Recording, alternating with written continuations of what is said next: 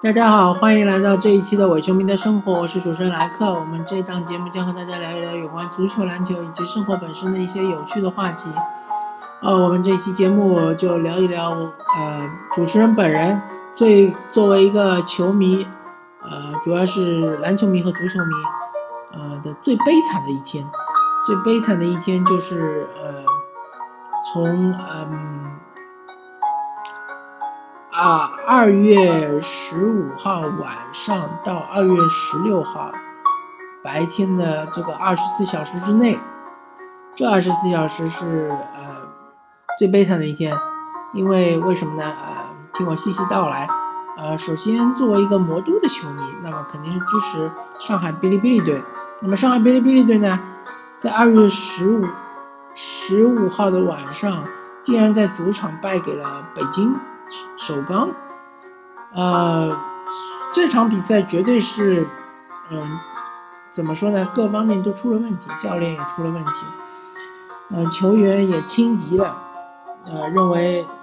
之前我们在客场也赢过北京首钢，那么主场应该是轻松拿下。然后正好北京队他的这个战术也比较对头，正好是呃克制了上海队。然后，呃，最终说是算是一个不大不小的冷门吧。那么，然后就是凌晨的，作为一个悲催的阿森纳球迷，不得不接受这个，呃，阿森纳竟然在欧冠的呃十六进八的比赛，在客场一比五狂输。狂输给这个拜仁慕尼黑，当然，嗯，比起之前前一天，巴塞罗那在客场零比四输给，呃，巴黎圣日耳曼的话，算是五十步笑百步吧。阿森纳还可以笑一笑，因为毕竟阿森纳还有一个客场进球，对吧？虽然都是净净输、净吞四蛋，净输四球，嗯，这里我要说一说。呃，作为一个阿森纳球迷，对这一赛季的阿森纳呢，确实是非常失望。但是这个失望呢，嗯，其实不是针对于温格，因为我个人认为，温格在阿阿森纳这二十年里面，其实已经将阿森纳这么一支啊没落的贵族球队，呃，已经带入了欧洲顶级强队的行列中。并且能够基本上保证阿森纳二十年里面年年都是盈利的，这是非常非常不容易的。要知道，阿森纳在这二十年里面其实是，呃，重新，呃，呃，重新的这个建造了一一个球场，就是我们现在呃阿森纳主场酋长球场。那么这个球场是非常花钱的。而且这个球场建完了之后，正好遇到了金融危机，那么就导致这个球场原来它有一个房地产项目，它周边造了很多公寓，最终就是说等于是赔本了。那么温格在这种情况下能够把阿森纳带到现在这种程度，我觉得是非常不容易的。作为阿森纳的球迷是向他致敬。啊，我我其实是属于比较理智的阿森纳球迷，我并不认为。阿森纳这么多年应该是什么？应该要拿一个冠军什么的。其实自从呃维埃拉帕特里维埃拉离开阿森纳去了尤文图斯之后，阿森纳的中场就呃整个球队就缺了一个魂，缺了个队魂。亨利走了之后就更是这样。那么自从吉尔伯特席尔瓦离开了阿森纳之后呢，阿森纳的中场就再也硬不起来了，他们就没有一个。强悍的后腰，能够抵挡，不要说是超级强队，像曼联啊、切尔西啊、呃曼城啊这样的球队，就是那种稍微强悍一点的球队，像呃前几年的博尔顿啊，哈，像最近的这种埃弗顿啊这样球队，阿森纳都已经踢不过。呃，阿森纳就现在我感觉阿森纳。今年，特别是今年，整个这个球队是缺一种凝聚力，也缺一个魂，缺一个队魂级的人物。厄齐尔肯定不是，桑切斯也不是。嗯，我们就看，呃，上一场联赛阿森纳踢切尔西那场比赛，那个第一个进球，对吧？阿隆索一肘把那个蒙特雷蒙特雷尔，呃，打晕过去，然后顶进这一球。我就不说裁判的呃这个错判，呃，确实，那肯定是个错判了。但是可能很多呃切尔西球迷或者说其他的球迷可能不这么认为。那我就不谈裁判问题，就谈这个这个动作。这个动作绝对是一个伤人动作，绝对是一个，呃，也许是说的更严重点，也许会致命的一个动作。所以这个动作出来了之后，阿森纳的球员竟然没有任何一个人上去去质疑阿隆索，甚至上去去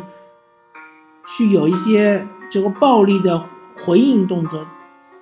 呃，这个我觉得是非常不可思议的。我们可以把这个动作。把它移到另外一个球场，移到一个篮球上，比如说有某个球员飞起扣篮，然后另外一个球员要起来要盖他，然后这个扣篮的球员一肘把那个要飞起来盖他的球员整个打的就晕过去了，就摔在地上了。然后大家猜猜接下来会发生什么事情呢？接下来绝对是不管在场上的这个被。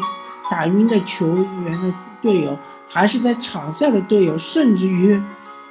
是他们的什么呃这种教练呀，或者是助理教练呀，各种员员工啊，各种的这种什么队医啊，都会冲到场上去，也许就会酿成一次这个群殴大战，也许会怎么样？反正这个呃出手的这个球员绝对不会能全身而退。那么，这个虽然说我们不提倡球场上的暴力，但是如果说发生了这样的事情，竟然没有任何一个球员，你你的任何一个队友有任何的表示，对吧？只是过来啊，呃，只是过来关心一下，你看看啊，你的情况怎么样？这是就非常软弱的一种表现。那么你就不能怪说阿森纳。这个球队一直在英超上面被一些强悍的球队欺负，或者是甚至于被裁判欺负，这你不能怪别人，因为你自己太太懦弱、太软弱，你整个球队没有一个魂，没有一个精神，没有一个硬气。那么这就是我现在看到的阿森纳的精神层面上的问题，在一个技战术层面上问题，就是说他缺少爆点。所谓的爆点，就是说不管你是中路也好。你是边路也好，你要有一个突破点。呃，桑切斯，我看了几场比赛，我觉得他不是爆点，他只是一个强，他只是他唯一的呃能力，应该就是说抢点能力还可以，或者说他最后打门这一下还是比较冷静的。但是你要求他在边路，比如说去过一个人传中啊，或者过一个人内切啊，你要他变成罗本，变成里贝里，变成道格科斯塔，他是不行的。所以阿森纳应该，嗯，桑切斯看这个传闻有可能会走。那么如果桑切斯走了之后呢，阿森纳应该去找几个这种边路能有突破的这样的球员，呃，可以去找那些已已经成名的球员，呃，也可以去找，呃，一些璞玉，好好的培养，然后还应该去找一个呃强硬点的后腰，像当年的呃。比如说是呃，像那个现在嗯呃，像切尔西，切尔西现在的后腰就是比较硬，比较呃强硬，呃，比如说像嗯呃呃，像当年那个法国队那个后腰，哎呀，名字我也有点想不起来了。反正就是说，呃，需要找一个黑又硬、黑又硬的后腰，然后最好是也能够出一下球，呃，像切尔西的坎特像这样的球员，呃，如果说实在是这个捉尼实在是手头比较紧的话，那么可以找一个这种呃有天赋的，或者说是呃能跑的，然后对抗能力也还可以的这种。呃，即使他脚下比较粗糙也没问题，找找一个这样的后腰，至少把这个中场给撑起来，然后我们再看一看，比如说像呃那个我们自己的球员，嗯，能不能就是说呃能不能往这方面发展一下？呃，比如说张伯伦啊，比如说呃拉塞尔，嗯，然后怎么说呢？威尔希尔也不知道这个赛季能不能回来，对吧？呃，确实，呃，现在这批球员很难说有什么突破，嗯，只能耐心一点吧。呃，如果说温格能留下来，当然最好；如果温格不能留下来的话，希望也去找一个不是说一定要他马上就出成绩这样一个教练，嗯，去找一个能够就是说潜潜心培养球员的，比如说阿莱格尼尼，我就还是比较认同的。毕竟我之前啊，之前他带 AC 米兰啊，或后来带尤文图斯啊，都是带出一批球员，然后也是成绩还是不错的啊。那么最好还是希望温格能够留下来。呃，那么阿森纳这个惨案就说到这儿，然后之后就是呃早上，对吧？看了一场非常郁闷的呃火箭队热火的比赛，火箭最终主场就是输给了热火。几乎是全场都是落落后，就一直没有翻过来。呃，这个比赛怎么说呢？一方面来说，肯定火箭队是比较懈怠，因为让热火队竟然得了一百二十几分，这是不应该的。因为热火队场均得分也就一百零几分，一百零二还是一百零三，反正是很低的。那么就是说明火箭这个注意力不集中。另外呢，就是伤了贝弗利，这个是呃有点尴尬呀。希望贝弗利能够早日康复。然后火箭队几乎已经是全员出战了，但是没有看出来对于热火队有任何的这个优势，而且热火队之前刚刚两连败，呃，怎么说呢？火箭队可能由于我们对他的期望值太高了，由于他十二月份的这个战绩太好了，我们可能是过高的高估了火箭队的实力。其实火箭队应该他的实力就是在。说的好听点，就是在四五位这个样子。他现在在第三位呢，其实是有点高估的。那如果他能保住第三位呢？呃，其实对于这个赛季来说是已经是比较成功的了。那么对于火箭队，其实他其实各方面都需要补强。如果是向勇士队看齐的话，他各方面都需要补强。呃，包括内线的防守啊，包括呃三分的稳定性啊。包括这个呃第二持球人啊，或者甚至需要第三持球人，呃，确实都需要补强。包括那个后后卫，呃，后卫的这个轮换啊，因为戈登我们不能保证他呃常规赛八十二场都上，对吧？他也许戈登可以上个六十场或者六十五场，其实已经是不错了。啊，贝弗利我们也不能保证他八十二场都上。呃，哈登虽然是铁人，但是也需要他轮换一下，对吧？或者说需要减少他上场的时间。呃，所以，火箭队其实这个赛季已经是呃超水平发挥了，所以希望各各个火箭队的球迷呢，呃，也不要太过于的呃对他们苛刻。呃，然后。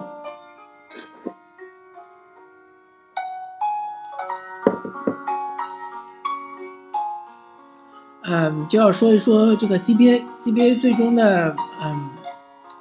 常规赛已经落下了帷幕。嗯，最终嗯简单的分析一下吧，就从呃，因为是我是魔都人嘛，所以就从魔都的球队开始聊起。嗯，上海哔哩哔哩队呢，嗯，整个赛季几乎都是领跑的，但是最后由于连败两场，不是两连败，但是。最后三场败了两场之后呢，就是到了第三名。其实第三名这个位置其实并不差，因为上海队很明显，如果是第二名的话，对四川队是有很大的劣势，因为他解决不了哈达迪这一点，或者说我可以说整个 CBA 没有一支球队能够解决哈达迪这一点，就从去年四川队夺冠就可以看出来，对吧？呃。新疆也解决不了，新疆号称内线有张呃有周琦和布莱彻，也解决不了哈达迪。呃，那个呃，辽宁也解决不了，对吧？我相信今年广东也也基本上也解决不了这一点。那么就是看广东队的外线能够发挥多大的作用。四川队还是很强的，四川队可以说是唯一，可以说是下半区，呃，因为辽宁队也到了下半区，所以说呃，我不敢说四川队是下半区最强的球队，但是，呃。可以说是最强的两支球队之一吧。那么，除非上海队能够保住第一名，那么打山东队相对来说会好一点。否则的话，其实，嗯，打四川队还不如打这个呃深圳队。深圳队相对来说内线没这么强。上海队最怕的就是内线非常强的球队，因为上海队的内线只有张兆旭一个人。呃，老的老，小的小，而且抢篮板、篮板的能力、后场篮板、前场篮板都非常的差。呃，所以说，也许打深圳队会有机会能够机会更大一点，打四川队可能机会会小一点。那么新疆队今年我是最看好、最有冠军相的球队，因为一方面来说，他们是常规赛第一，所以就意味着他们所有的比赛季后赛中都有主场优势。另外一方面呢，嗯，如果说假设四川队击败了广东队，黑七了之后呢，新疆要碰到四川，可能是要到总决赛才能碰到四川，所以暂时来说，新疆队之前的路途会比较的顺畅一点。而且，呃，周琦其实憋着一口气，他就希望，嗯，其实老实说，去年他是希望去 NBA 的，但是新疆队。最终还是没有让他去，但是今年经过了一一个一整个赛季的调整，对吧？而且周琦，呃，其实新疆队比赛我看的不多，但是周琦他肯定是看到那个约基奇在 NBA 发挥这么好，他肯定是很希望尽尽早的去去到 NBA，呃，所以说他肯定是希望能够为新疆队获得一个冠军，名正言顺的像当年姚明一样的去登陆 NBA，对吧？所以周琦他爆发出来的能量是不可小觑的，然后新疆队其实他的配置已经是几年前已经是达到了这个可以总冠军的这样的配置，他只是只是他的这个气质上面有所欠缺，或者说关键比赛的这个发挥有所欠缺。那么今年他们的球员都是憋着一口气，呃，我相信他们的机会是很大的。呃，然后广东队的话，呃。可能是比较困难。如果说他们能过了四川队这一关呢，相对来说，呃，后面不管是打上海也好，或者打深圳也好，都会好打一点。但是四川队这一关确实不好过，因为四川队，呃，去去年卫冕冠军他就少了一个呃邓特蒙，但邓特蒙，呃，从今年的比赛来看，他相对来说起的作用不是那么的大。四川队也补充了一些不错的后卫，比如说刘伟啊。呃，所以说他还是这个内线两个点数有点无解，呃，这个哈达迪和那个呃哈里斯，包括最后一场比赛，你看四川队打呃打那个北京队，北京是众志成城，北京是真的是就是呃只剩最后一口气的情况下，他非常非常呃努力的在第四节打了。一个大逆转，几乎就要逆转比赛了。四四川队还是最终凭实力拿下了北京队，所以说呃还是很看好四川队，呃至少可以和广东队打到第五场吧。至于最终说一定四川队能赢广东队，我不敢说。但是这一轮系列赛是会很精彩的。至于辽宁队打广厦的话，那就要看辽宁队的三后卫发挥的怎么样，因为三后卫是个双刃剑。一方面来说，会肯定会降低他们的篮板率；另外一方面，由于其实三后卫他其实这三个人都是需要有球在手的，其实这是一个非常奢侈的一个配置。呃，郭艾伦如果没有球，或者赵继伟没有球的话，他他的呃威力发挥就要减半。呃，哈哈德森的话还好一点，但是哈德森，呃，他的命中率不稳定，所以说。啊，最终还是看三后卫。如果三后卫发挥不了作用的话，最终辽宁队还是可能会被广厦淘汰。啊，而且从之前的规律来看，往往上一个赛季的第二名，呃，在后面一个赛季可能不会发挥的特别好，所以广厦还是有机会，啊，更何况广厦有一个主场优势，那么这个主场优势就看他能发挥到什么程度了，嗯，好吧，这一期我们就聊到这里，感谢大家收听这期的《伪球迷的生活》，我是主持人莱克，我们下期再见，拜拜。